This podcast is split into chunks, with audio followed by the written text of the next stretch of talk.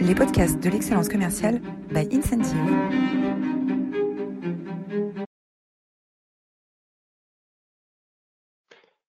Bonjour à tous, bonjour à tous et bienvenue dans cette nouvelle édition des masterclass de l'excellence commerciale. J'ai l'immense plaisir, l'immense honneur de d'accueillir aujourd'hui euh, Julie Martinez et Jacques Attali. Bonjour Julie, bonjour Jacques. Bonjour, bonjour, à tous. Et bonjour. Alors, nous sommes, euh, ici euh, pour parler euh, du livre que vous avez coécrit, hein, qui est la synthèse de plus de 400 entretiens menés avec des experts pour arriver à 30 réformes majeures et 200, 250 euh, action euh, euh, urgente. Alors avant de, commencer, bah, tout d'abord, vous êtes toujours aussi formidable. Merci de votre fidélité. Vous êtes 455 inscrits à cette masterclass aujourd'hui. La semaine dernière, nous recevions Loïc Simon pour parler de la vente inversée, de la conséquence sur les organisations marketing et commerciales dans les grandes dans les grandes entreprises. Euh, les masterclass de l'excellence commerciale euh, sont rendus possibles par euh, Incentive. Incentive, c'est une plateforme de coaching des grandes organisations commerciales. Incentive travaille dans une vingtaine de pays, dans neuf langues. C'est une un éditeur euh, de logiciels euh, français en pleine euh, croissance. Voilà. les grands témoins du jour, les grands témoins du jour, c'est Jacques Atelier et Julie Martinez. Est-ce que Margot, tu veux nous faire, nous dresser, nous brosser le portrait de Jacques et Julie, s'il te plaît? Bien sûr. Alors, Jacques Attali, vous sortez de l'école polytechnique major de promotion avec un total de points toujours inégalé aujourd'hui. Vous rentrez ensuite à l'ENA, puis soutenez un doctorat en sciences économiques. Vous menez une vie d'enseignant à l'école polytechnique, une carrière politique avec François Mitterrand, dont vous devenez le conseiller spécial pendant dix ans. Vous êtes l'initiateur de quatre institutions internationales, Action contre la faim, le programme européen technologique Eureka, la Banque européenne pour la reconstruction et le développement, et la fondation Positive Planète, qui lutte depuis 22 ans contre la pauvreté et toute forme d'exclusion. Euh, celle-ci a apporté son appui à 11 millions de micro-entrepreneurs vous avez rédigé plus de 1000 éditoriaux dans le magazine L'Express et êtes l'auteur de plus de 80 livres vendus à 9 millions d'exemplaires et traduits en 22 langues. Vous êtes aussi un grand passionné de musique et avez dirigé plusieurs orchestres à travers le monde. Quant à vous, Julie Martinez, vous êtes la rapporteuse générale du livre, du livre et êtes avocat chez Baker McKenzie Paris. Euh, c'est un grand honneur de vous recevoir aujourd'hui. Toute la communauté des masterclass de l'excellence commerciale et des dirigeants commerciaux de France est heureuse de vous accueillir pour ensemble faire réussir la France. Alors, quel, quel, honneur et quel plaisir de, vous recevoir. Alors, dans le euh, faire réussir la France, il y a une statistique euh, que j'ai lue qui est que la France est le pays où les habitants ont le plus peur de tomber dans la pauvreté. 86% des Français ont peur de tomber dans la pauvreté, contre 55% en Italie, 65% en Allemagne, 43% en Suède. Donc on souffre d'un manque de confiance dans notre avenir économique. Alors Jacques, comment est-ce qu'on redonne confiance à la jeunesse de ce pays? Euh, ça correspond à quelque chose qu'il faut euh, bien comprendre et relativiser. Euh, la confiance dans l'avenir était encore récemment avant la fin du mois d'août, très supérieure en Afghanistan à ce qu'elle était en France. Et on peut se demander pourquoi. Une des explications qu'on peut avoir, c'est que le niveau de vie et moyen de, des Français est tellement élevé, sans compter les 10 millions de personnes qui sont dans la pauvreté, qu'on peut craindre plus un recul qu'une avancée. Et donc, le, risque vient non pas de la pauvreté elle-même, mais d'un sentiment d'abondance relative, évidemment, puisqu'il y a énormément de gens très pauvres, dans une situation de, menace globale, qui se nourrit aussi de, choses beaucoup plus euh, structurelles, qui est qu'il y a des signaux qui s'allument partout et qui montrent que la France va pas bien. Euh, notre déficit extérieur est un signe particulièrement grave d'un danger extrême pour euh, la société française, d'un danger extrême. Et, euh, voilà ce qui donne, à juste titre, à des Français très sages, le sentiment qu'il y a un risque. Maintenant, le risque, il est entre nos mains. C'est nous qui prenons les, nous donnons ou pas les moyens d'agir. Alors, euh, sur une note positive, la France est le pays le plus attractif d'Europe pour les investisseurs, et notamment, on l'a vu à la fin de l'année, en début d'année, euh, des, nouvelles licornes françaises qui, agissent, euh, qui, qui, qui, se, qui se développent. finalement, Julie, pour vous, le, digital, le digital, comment est-ce que la France peut redonner sa place au digital et surfer sur cette grande vague du digital pour accompagner les entreprises dans ces euh, grands défis euh, que, que, que, euh, que, l'on aborde aujourd'hui. Alors oui, effectivement, la supériorité, si vous voulez, opérationnelle de la France en matière technologique ne pourra être obtenue qu'à condition de s'approprier les game changers technologiques de la, de la régulation, de la révolution numérique. Donc, par exemple, qu'il s'agisse d'intelligence artificielle, de quantique, euh, de robotique, c'est vraiment des, investissements qu'il va falloir faire dès maintenant pour les 10, 20, 30 prochaines années. Tout comme, par exemple, la Chine, il y a déjà 20 ans, avait un plan euh, euh, China 2030 en matière technologique. Donc ça, c'est vraiment un, plan qui a déjà commencé à être pris en compte, je pense, sous précédent quinquennat, il hein, faut être honnête, et qui doit être renforcé massivement pour les prochaines années. C'est également, euh, c'est également amplifier, renforcer les euh, partenariats publics-privés. Nous, c'est une de nos mesures, en tout cas, qu'on met en avant dans le livre Faire réussir la France, c'est-à-dire mettre à la disposition des entreprises, des chercheurs du public qui, justement, sur ces technologies, ont un travail formidable qui est fait en France. On perd énormément de nos chercheurs, de nos cerveaux qui ont compris qu'il fallait travailler avec des entreprises pour pouvoir, d'une part, avoir les financements il faut le dire, euh, pour leur recherche, mais aussi faire évoluer euh, leurs projets de manière concrète. Donc, par exemple, on propose de, de, créer des laboratoires technologiques qui seraient dirigés par des grandes universités françaises, donc des Unilab par exemple, c'est ce qui est fait d'ailleurs outre-Atlantique. mais évidemment, cet investissement dans la tech s'accompagne également de, de dangers, ou en tout cas de, limites qu'on propose de prendre en compte également sur notre territoire français. Et c'est tout le tout l'enjeu de la création d'une armée du numérique par la suite pour réguler euh, les conflits qui sont développés justement par l'émergence de nouvelles technologies et qui doivent être euh, prises en compte euh, aussi d'un point de vue défensif par, la France. Et ça aura pour impact également de, de vouloir investir dans des technologies de pointe à ce sujet. Hein. Donc c'est vraiment à travers ce partenariat euh, public-privé, euh, euh, grand plan d'investissement national, plus les efforts des, entreprises elles-mêmes de se digitaliser, de se transformer. Exactement. Jacques, peut-être vous voulez ajouter un point à ce sujet-là? Oui, je, je, pense que c'est en effet très important de, ce que vient de dire Julie. La France doit prendre conscience qu'elle a un besoin énorme de, de progrès techniques de, de modernisation et, d'accès de tous aux, moyens du digital et de créativité. là, c'est un chantier énorme. Et, pour ce rapport, euh, ce livre a montré que euh, cela suppose une vraie vision, un vrai champ d'action défini. C'est ce qu'on appelle l'économie de la vie. L'économie de la vie, ce sont les secteurs dans lesquels il est important de se développer, euh, par opposition aux secteurs où il faut surtout pas se développer et qu'il faut reconvertir, qui sont euh, clairement les secteurs d'économie de la mort. L'économie de la mort, c'est tout ce qui est lié de près ou de loin euh, aux fossiles, euh, aux sucres artificiels et à tout ce qui est facteur de, mort, d'obésité, de, de, de climatique et de toute nature. Et euh, l'économie de la vie, c'est tout ce qui est lié euh, à la santé, à l'éducation, au digital, euh, aux, énergies euh, non productrices de, de, gaz à effet de serre et à, beaucoup d'autres secteurs comme la culture, euh, la recherche, l'innovation, dans lequel la finance peut jouer un rôle très important, et évidemment l'action commerciale est, est essentielle. Donc tout ce qui permettra de mobiliser la société française vers un transfert de ces activités qui représentent 60% du PIB dans l'économie de la mort vers l'économie de la vie, dont on a ressenti clairement les lacunes dans cette crise actuelle en matière de santé, en matière d'éducation, on le voit en particulier aujourd'hui, en matière de digital, en matière d'énergie euh, euh, non polluante, euh, va être essentiel. Et c'est facteur de croissance. Alors c'est une, croissance différente. Produire des, équipements de, santé, ça entraîne une, une, croissance différente que de produire des vêtements dont on se lâche tous les 15 jours. Ça suppose plus d'investissement et moins de gaspillage.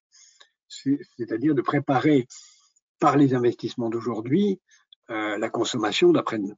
C'est ça l'enjeu de, Si on continue comme ça, à, acheter à crédit des choses qu'on ne produit pas, puisque c'est ça la France d'aujourd'hui. Nous achetons à crédit des choses qu'on ne produit pas. C'est fou. S'il n'y avait pas l'euro, on serait déjà en faillite. Et, c'est là le, sursaut national qui est, nécessaire et qui passe par cette mutation industrielle absolument majeure. pour laquelle, dans ce livre, on propose beaucoup de réformes, un vrai ministère de l'industrie, une banque de l'économie de la vie, des produits d'investissement en économie de la vie, des, efforts de réforme majeurs et rapides des industries chimiques, des industries du tourisme, des industries euh, du plastique, de l'habillement, etc., pour, pour aller vraiment dans la direction souhaitée.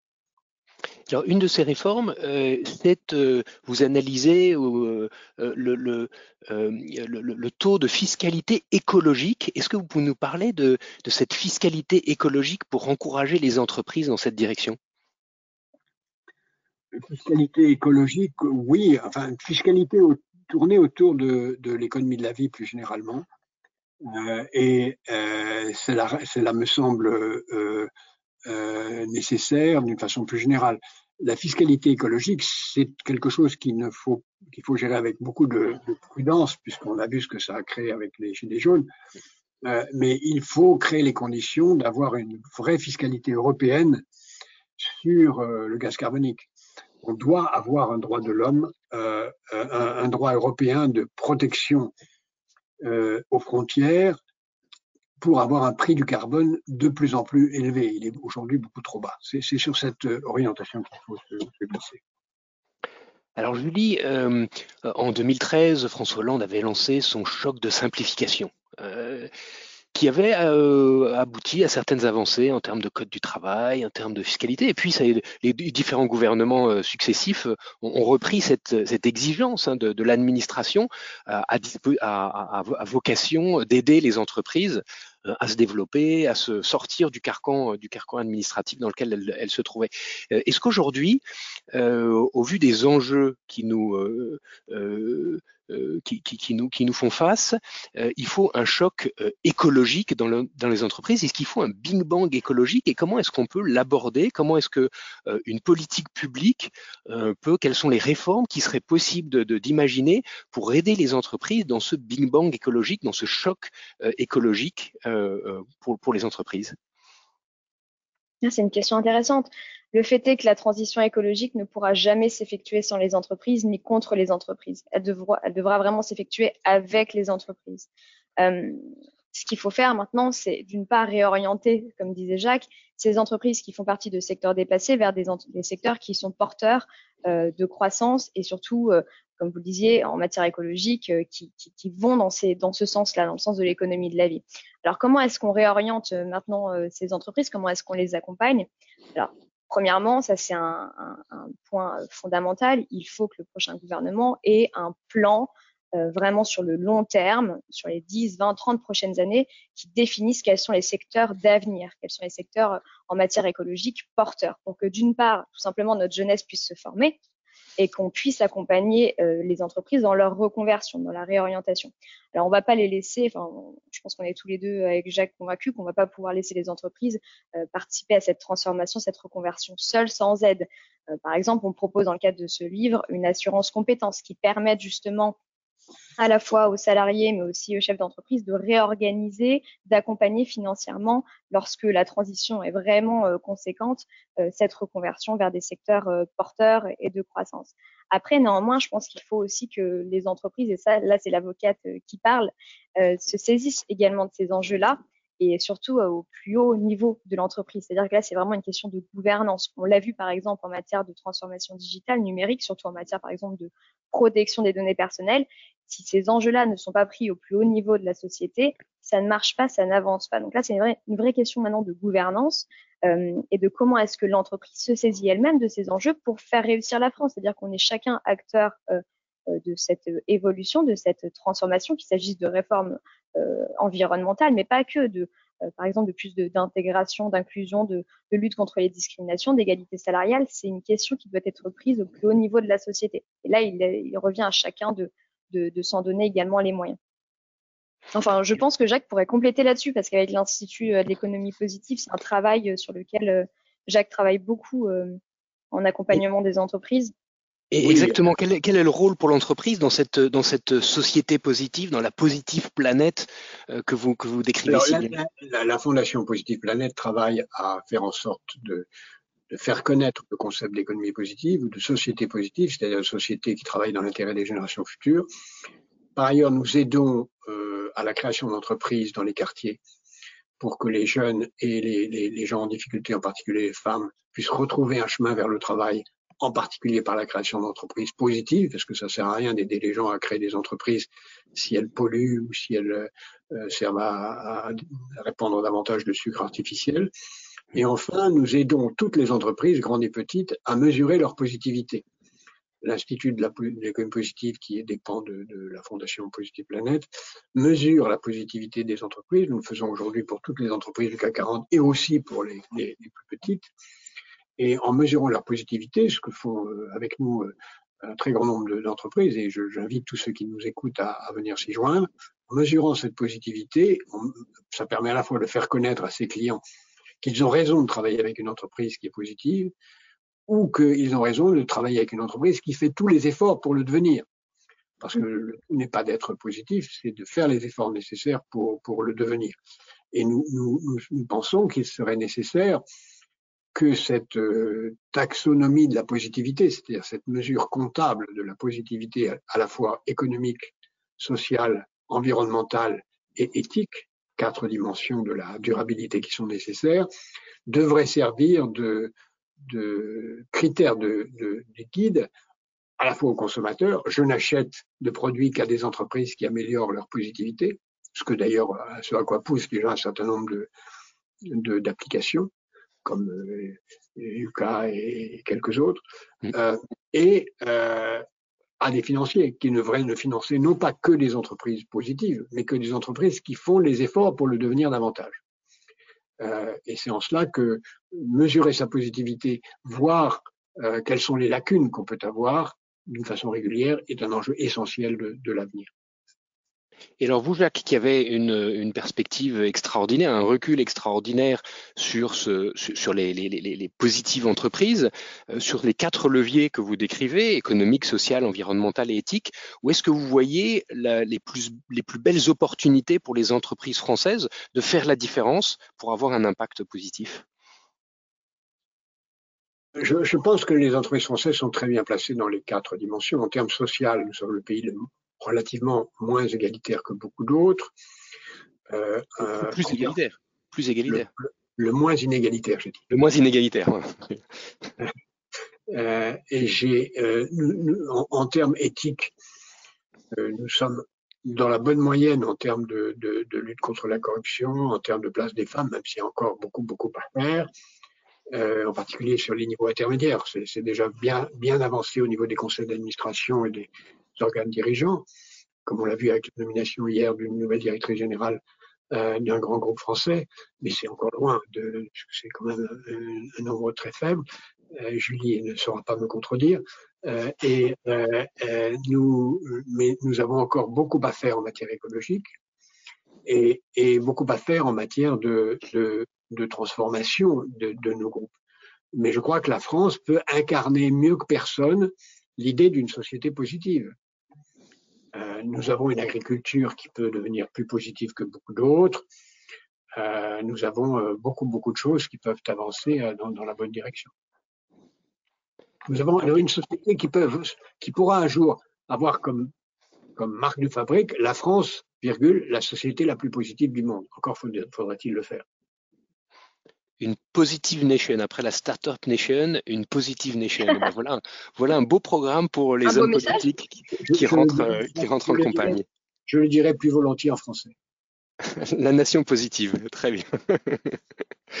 euh, vous avez euh, dans, dans, le, dans Faire réussir la France euh, une des mesures qui est assez atypique, qui est de dire euh, finalement le système électoral nous amène à des confrontations de personnes. Euh, et on le voit plus que jamais un peu partout dans le monde euh, aujourd'hui, et euh, vous suggérez l'un et l'autre de passer d'un vote individuel où on choisit un candidat vers un vote où on choisirait des éléments de programme. Est-ce que vous pouvez nous en dire plus et comment est-ce que ça fonctionnerait concrètement? En, réalité, c'est un rêve. Nous, nous avons ici, euh, c'est pas, pas une proposition institutionnelle. Ce, que, ce dont on se plaint, c'est que le débat présidentiel, mais ce n'est pas la première fois cette année, parce que je, l'ai constaté depuis malheureusement un certain nombre de, campagnes électorales, est plus un affrontement de personnalités à la dernière minute plutôt qu'une confrontation d'idées et de programmes. D'ailleurs, à l'heure où nous parlons, nous n'avons pas le, les programmes des principaux candidats. Euh, nous ne les avons pas, on n'a même pas tous les candidats. Et nous sommes à moins de trois mois des élections. Alors qu'une vraie campagne, euh, c'est un affrontement de programmes, puis ensuite l'élaboration de programme de synthèse euh, de ceux qui sont appelés à gouverner ensemble, comme on vient de le voir en Allemagne.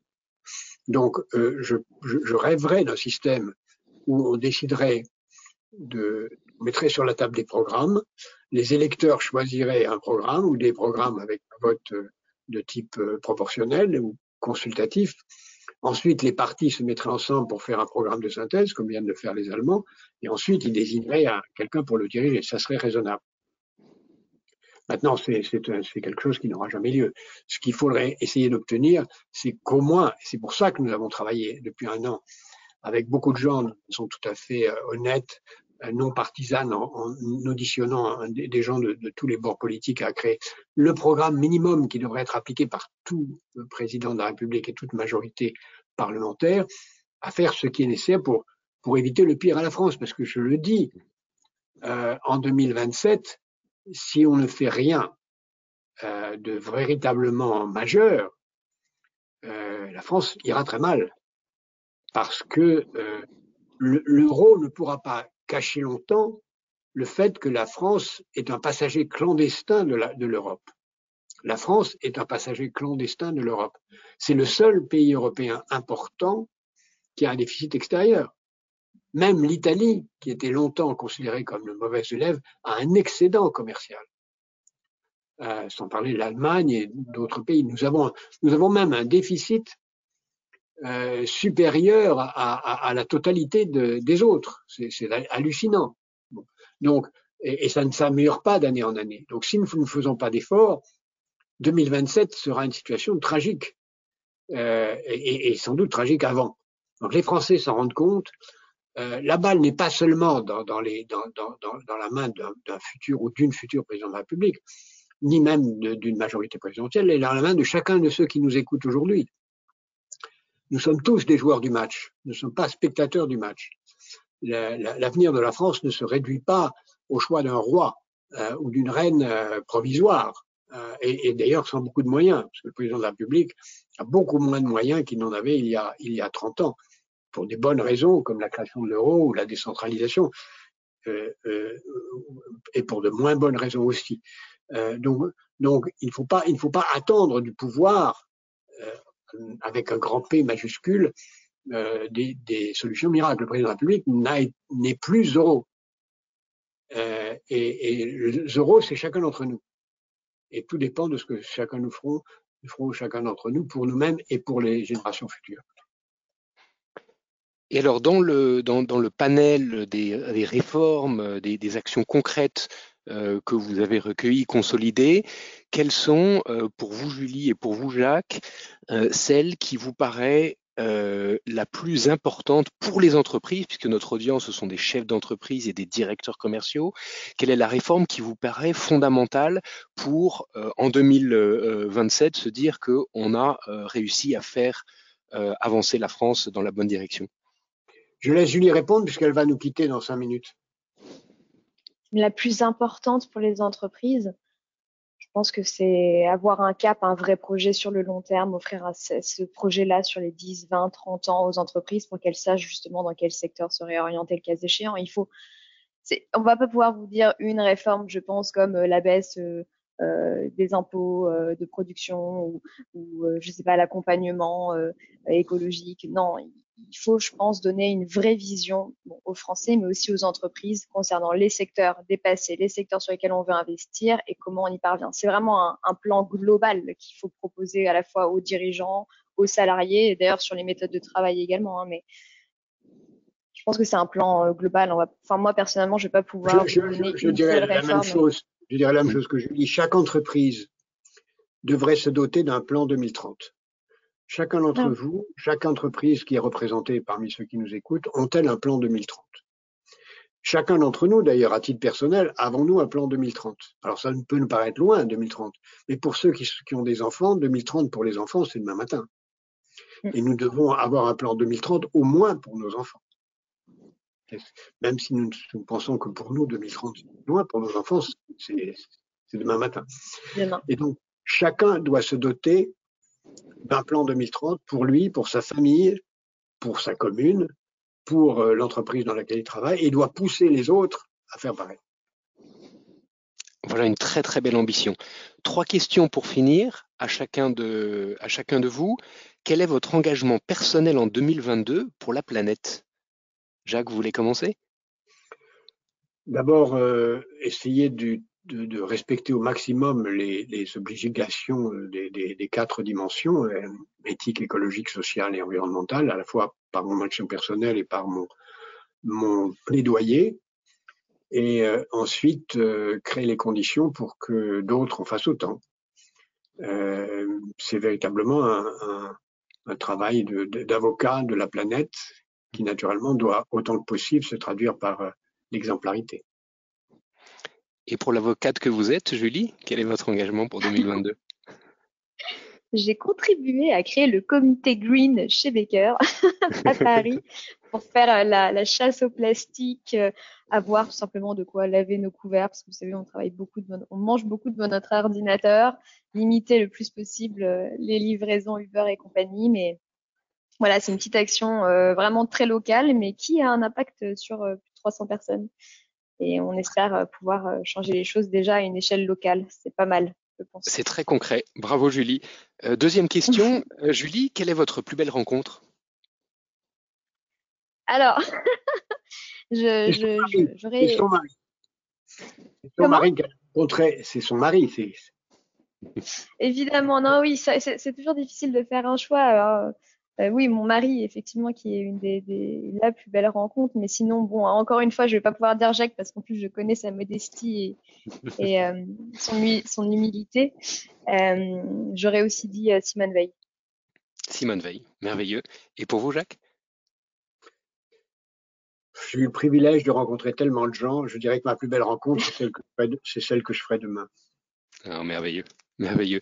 Et euh, la citation qui vous inspire, Jacques? À quelle heure? Le matin? Au réveil? Non, à quelle heure? Ça peut être n'importe quand. Je, veux dire par là, je ne vis pas avec des citations, mais, mais euh, si j'avais à, dire une phrase qui, qui, euh, euh, qui, m'anime, c'est c'est un grand privilège que de pouvoir être utile. Merveilleux. Et vous, Julie? C'est une, une citation que m'a que m'avait citée euh, Stephen Breyer, qui était euh, juge suprême, enfin juge à la Cour suprême des États-Unis quand j'avais 17 ans, et j'avais eu l'opportunité de rencontrer. Il m'avait dit euh, l'avenir n'est interdit à personne, en citant Gambetta, c'est un francophile, et, et j'avais trouvé, trouvé ça formidable, en disant qu'effectivement l'avenir n'était interdit ni à ni à mon voisin ni à moi-même, et que bah, c'était à moi d'en faire ce que je voulais. L'avenir appartient à tous. Un immense merci à, tous les deux. Euh, merci Julie de vous être euh, libérée comme ça au dernier moment. Je sais que vous avez une, euh, une contrainte. Jacques, si vous avez encore quelques minutes pour répondre aux, aux questions de nos auditeurs, on sera ravis de, de, de, poursuivre cet entretien pour une dizaine de minutes. Euh, les idées bonus. Merci, merci, à bientôt. Merci Julie. À bientôt, au revoir. Au revoir. Euh, les idées bonus, alors bien sûr, précipitez-vous pour euh, acheter euh, Faire réussir la France. Hein, c'est un, un, livre absolument euh, passionnant, fruit de, de, plus de 400 entretiens avec, avec des, des experts. le dernier ouvrage de Jacques, L'histoire des médias, des signaux de fumée aux réseaux sociaux et après, comment bien comprendre la dynamique des médias actuels qui est passablement bouleversée avec les influences de, de, de, de, forces étrangères qui viennent intervenir dans les euh, dans les débats politiques, euh, et bien sûr euh, l'économie de la vie hein, dont vous dont vous parlez dont vous parlez souvent, se préparer à ce qui vient, un, ouvrage de référence également à acheter d'urgence et à lire d'urgence. Si vous avez encore quelques minutes, eh bien, on va prendre les, questions des auditeurs. Vous pouvez, dans l'interface de GoToWebinar, poser directement vos questions et Margot va nous les lire. Alors, rebonjour. Entre-temps, nous avons reçu quelques questions. Euh, je vais commencer par la première. Pourquoi n'y a-t-il pas plus d'investissement, pas seulement financier, sur l'éducation?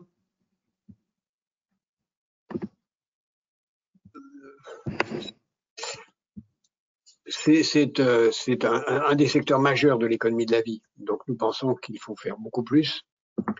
Euh, et, l'expérience récente de doublement des moyens de l'école maternelle a montré que c'est rentable au sens social et qu'il faut faire beaucoup plus, comme le montre l'exemple des pays qui, qui, font plus, en particulier la Finlande, qui est un, modèle de réussite.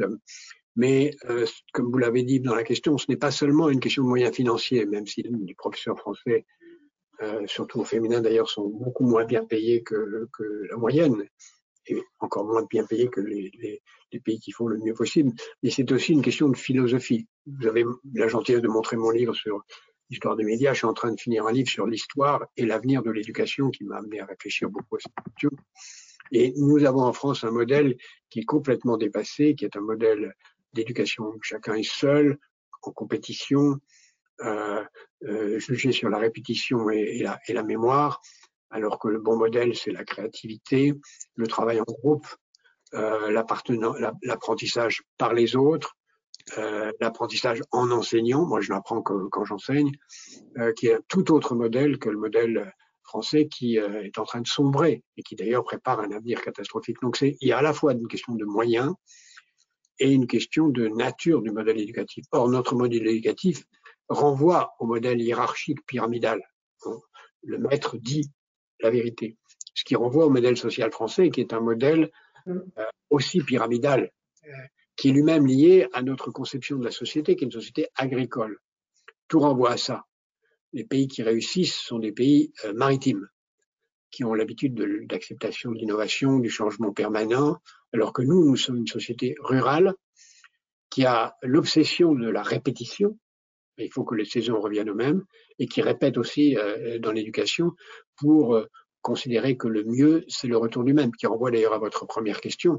On a peur de l'avenir parce que pour nous, le seul avenir raisonnable, c'est le maintien du présent, ce qui évidemment est impossible. Et donc, tant qu'on est resté dans cette culture d'une civilisation rurale pyramidale, hiérarchique, dans laquelle on attend tout du sommet, c'est-à-dire du, prince, du maître, euh, euh, euh, et qu'on doit se soumettre à ces vérités-là, on est condamné. Donc il faut changer à la fois en moyens et en, nature. Merci. Nous avons reçu donc une autre question. Un quota de consommation est-il envisageable? Quota de consommation Vous voulez dire des, des, des rationnements avec des queues, c'est ça? Ou peut-être euh, euh, éviter une surconsommation. On a euh, des philosophies de la décroissance qui commencent à apparaître. mais la décroissance, ce qui compte, c'est une autre production, pas une décroissance. Mais l'idée d'une décroissance qui serait un déclin est, est absurde. Par contre, l'idée d'une mutation de la croissance et de la production est nécessaire. Et euh, plutôt que d'imposer euh, des, des, choses qui seraient d'ailleurs toujours refusées, on peut, il faut créer les conditions pour que les gens puissent avoir accès à une nourriture saine euh, et, et, interdire ce qui ne doit pas l'être. Alors, prenons un exemple qui, qui, qui, montre le caractère vertigineux de la question. On, produit des voitures moins polluantes, très bien. On produit des voitures électriques, très bien, même si on peut se demander comment on va, ce qu'on va faire des déchets de, de, de batteries.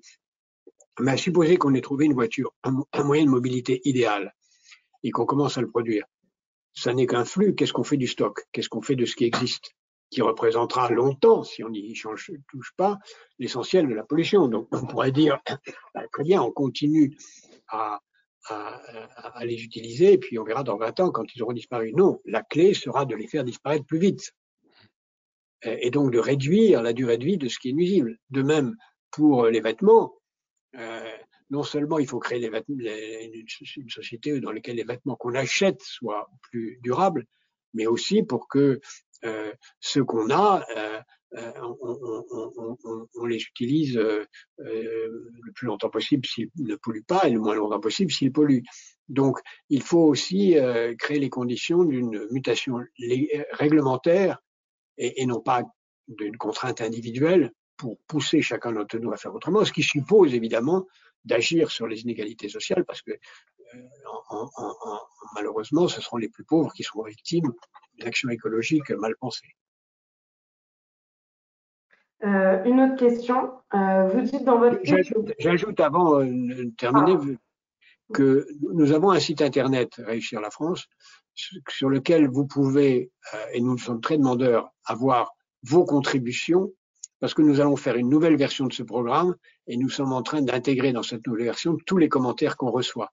Donc, s'il vous plaît, faites vos commentaires sur notre site de façon à ce qu'on puisse en tenir compte dans notre V2. On, enverra à toute la communauté le lien vers le, site, Jacques. Euh, une autre question. Vous dites dans votre livre que vous voulez créer un million de contrats d'apprentissage, mais vous voulez, voulez-vous en créer dans un secteur particulier plus qu'un autre? Les secteurs de l'économie de la vie. Euh, pas seulement les secteurs de, de l'écologie, comme certains le proposent, mais tous les secteurs. Il, il faut euh, des contrats d'apprentissage dans la santé, dans l'éducation, dans la culture, dans le digital, dans tous les secteurs de l'économie de la vie, mais pas dans la chimie, pas dans le plastique, pas dans le, les énergies fossiles, pas euh, dans la finance spéculative, etc., etc. Très bien. Euh, une autre question. Alors, bonjour. Elle est longue, je préfère euh, prévenir. Bonjour, je souhaite adresser une question. Depuis deux ans, dans les relations entre État et les secteurs de la protection et des assurances, des tensions sont apparues dues évidemment aux conséquences de la pandémie en matière de santé, de couverture, de perte d'exploitation sans dommage, des attaques cyber sur les hôpitaux, etc. Le secteur des assurances est un secteur pouvant être considéré comme faisant partie de l'économie de la vie. L'une des propositions de l'ouvrage est de créer un observatoire national de prévention des risques. La question est comment aider l'État à collaborer avec le secteur privé des assurances pour y couvrir une partie des risques qu'il porte au nom des citoyens en matière de services, biens et capitaux publics. Merci. C'est une très très bonne question et je vous remercie de la poser et d'avoir lu si bien le livre. En effet, la prévention des risques est un enjeu essentiel et au fond, le métier de l'État, c'est aussi d'être assureur que l'État assure contre des risques très nombreux. Donc la fonction assurantielle qui fait évidemment partie de l'économie de la vie, qui doit d'ailleurs orienter euh, par le jeu des primes pour inciter à aller vers plus de prévention. Nous avons eu beaucoup d'efforts. On a proposé par exemple euh, l'obligation de l'incitation à faire une demi-heure de sport pour tout le monde tous les jours, 7 jours sur 7. Moi, je fais une heure de sport tous les jours, 7 jours sur 7, et je vous recommande d'en faire autant. Et, donc, euh, il y a un lien entre l'action de la puissance publique en matière de prévention et, l'action des, assureurs. Et c'est vrai que l'État fonctionne comme un assureur de dernier sort, enfin, c'est un réassureur de dernier sort dans, de très nombreux domaines, on le sait bien, mais ça reste un débat tout à fait permanent euh, entre les assureurs privés, les assureurs publics. On a proposé d'ailleurs de débarrasser les mutuelles de, fonctions annexes comme la gestion des, des, des coûts, de, de, de, de, leurs fonctions, de façon à les pousser à vers se concentrer dans ce nouveau métier. Mais c'est en effet un, un, débat philosophique et essentiel dans lequel la prévention des risques passe par des organes de prévention risques, des organes d'analyse de ces risques, euh, y compris les moins probables, comme le, le l'être le Covid, sur lequel des gens, euh, dont moi, avaient prévenu dans la longue liste des risques possibles que ça existait, sans pour autant soit préparés en prenant l'exemple d'un pays qui avait su faire cette prévention de risque euh, du Covid euh, il y a cinq ans, qui est le cas de la Corée du Sud, qu'on n'a jamais étudié vraiment sérieusement et qui a remarquablement géré au moins la, la toute première partie parce qu'ils étaient préparés. Je vous remercie, on va en rester là. Un immense merci Jacques pour votre euh, pour votre présence parmi nous euh, au nom de toutes, euh, tous les dirigeants commerciaux de France et, et, de la communauté des masterclass de l'excellence commerciale. Un immense merci pour ce pour ce témoignage et à très bientôt. Merci à tous. Merci. Merci, merci beaucoup. Merci à tous. Ça vous va?